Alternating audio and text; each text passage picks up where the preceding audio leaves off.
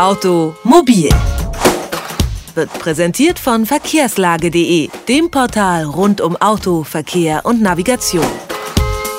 Ab dem kommenden Dezember wird die neue CO2-Effizienzskala für Neuwagen eingeführt.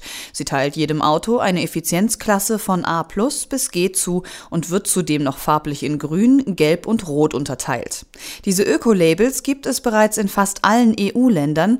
So soll der Kunde künftig auf einen Blick erkennen, welches das umweltfreundlichste Auto ist und bestenfalls seine Kaufentscheidung danach richten.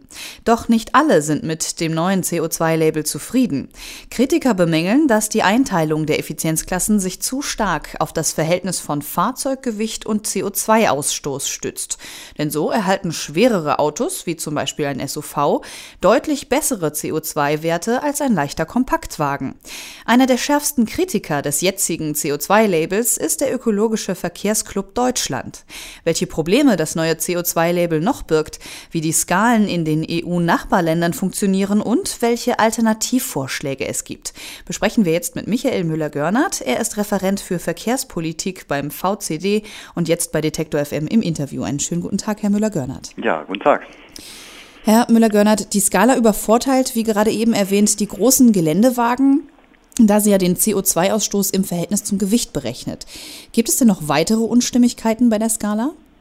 Also das ist eigentlich schon das größte Manko, muss man sagen, weil ja Fahrzeuge, die einen hohen CO2-Ausstoß haben, damit einen hohen Verbrauch, nur deswegen auch oft nur ein, ein positives Label bekommen oder ein grünes Label, weil sie so schwer sind, während Fahrzeuge, die relativ leicht sind und auch niedrigen Verbrauch haben, schlechter abschneiden. Da ist einfach, weil man hat eine, eine Grenzwertgrade gezogen, die halt ganz steil ansteigt und dann durch das Gewicht überproportional bei, bei berücksichtigt.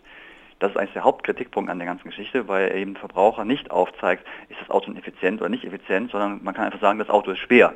Das könnte er daraus lesen, wenn es ein gutes Label bekommt. Den CO2-Ausstoß im Verhältnis zum Gewicht zu berechnen, scheint ja ein bisschen umständlich und auch ein bisschen unlogisch zu sein. Wie kommt es denn überhaupt zu dieser Art der Regelung? Die EU hat ja auch für ihre CO2-Grenzwerte das Gewicht als Basis genommen. Und da hat sich halt die deutsche Regierung gedacht, dann nehmen wir auch das Gewicht. Man hat wohl auch andere Parameter wie die Grundfläche des Fahrzeuges untersucht, aber war dann nicht so glücklich.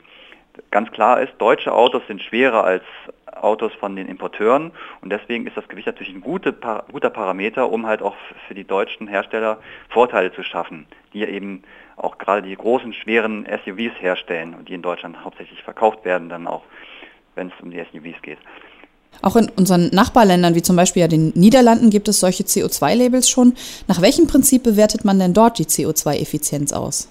Da hat man es besser gelöst. Da hat man einfach die äh, die Aufstandsfläche des Fahrzeugs, also den, oder den, im Englischen sagt man Footprint. Das ist also der Abstand zwischen den Rädern jeweils genommen, die Fläche. Also wenn man das Fahrzeug in den Sand stellt, dann würde man nur zwischen den äh, Abdrücken dann die Fläche berechnen. Das ist also ein äh, besserer Parameter, weil er weniger beeinflussbar ist und eher ein Maß für die Größe eines Autos wiedergibt als das Gewicht, weil ein, ein Käufer, der kauft sich ja nicht ein Auto wegen des Gewichts, sondern wegen der Größe, die er braucht um halt da mehrere Personen zu transportieren oder vielleicht auch Gepäck. Und äh, insofern ist das besser gelöst in den Niederlanden, weil sie eben diese, diesen Parameter genommen haben und zusätzlich auch noch ein bisschen die Relation zum durchschnittlichen CO2-Ausstoß aller Fahrzeuge gewählt haben. Dadurch ist das alles ein bisschen mehr ähm, auf Nutzen und aber auch auf, auf CO2-Klimaschutz orientiert. Wird es denn in Zukunft vielleicht eine einheitliche EU-weite Skala geben? Da hoffen wir sehr, dass das bald eingeführt wird, weil es schon längst überfällig ist. Die EU-Kommission hat es eigentlich schon für 2010 angekündigt gehabt, ihre bisherige Regelung, wonach der CO2-Stoß ja an, überhaupt erst angegeben werden muss äh, in Verkaufsräumen oder in Verkaufsprospekten, dass diese Richtlinie überarbeitet wird. Ähm, jetzt macht man gerade mal eine Analyse, wie läuft es eigentlich in den einzelnen Ländern, wo sind die Knackpunkte und hofft, wir hoffen dann, dass spätestens im nächsten Jahr dann auch eine entsprechende Regelung kommt, die das eine einheitliche Basis schafft, weil es ist unverständlich, warum Fahrzeuge, die hier in Deutschland mit einem positiven Label gekennzeichnet sind, dann im Ausland äh, deutlich schlechter abschneiden und umgekehrt. Also der Verbraucher wird da ja nur verwirrt und denkt sich auch so, hä, warum ist es in einem Land ein gutes, effizientes Auto, in einem anderen Land nicht? Sie kritisieren die Skala ja scharf und ähm, halten sie für wenig aussagekräftig. Worauf muss denn der Kunde Ihrer Meinung nach beim Autokauf besonders achten? Also zunächst sollte er sich genau überlegen, für welche Zwecke und äh, für wie viele Personen er ein Auto braucht. Eine Familie, klar, die ist häufiger mal mit Kindern unterwegs, da, da sollte der Wagen sich etwas größer sein. Aber die Frage ist halt, muss es dann ein Siebensitzer sein oder ein großer Van oder reicht nicht auch mal ein Kombi? Oder wenn man im Jahr nur ganz selten unterwegs ist, kann man sich auch ein größeres äh, Fahrzeug leihen. Und sonst mit einem, na, auch einem kompakten Wagen ist man auch mit, mit zwei Kindern gut unterwegs. Und dann kommt es wirklich darauf aus, auf den tatsächlichen Verbrauch und CO2-Ausstoß zu schauen und nicht auf das Label zu vertrauen, weil das ist einfach eine Verbrauchertäuschung pur.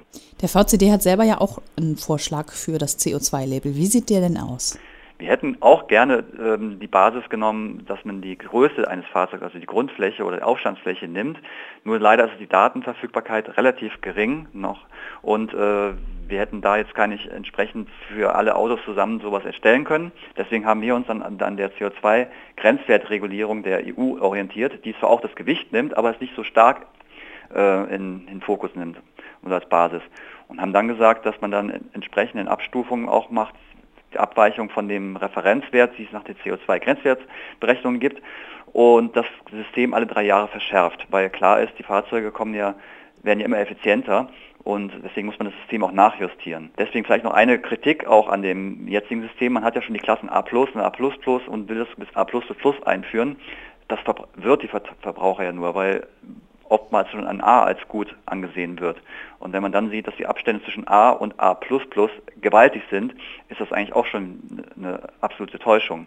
Deswegen schlagen wir darauf vor, es sollten nur die Klassen A bis G und das halt alle drei Jahre verschärfen. Beispielsweise, dass ein Auto, was heute ein A kriegt, dann in drei Jahren in ein B rutscht sagt Michael Müller-Görnert über die kommenden CO2-Labels für Neuwagen. Er ist Referent des Ökologischen Verkehrsclub Deutschland. Vielen Dank für das Gespräch. Ja, bitteschön, gerne. Automobil jede Woche präsentiert von verkehrslage.de.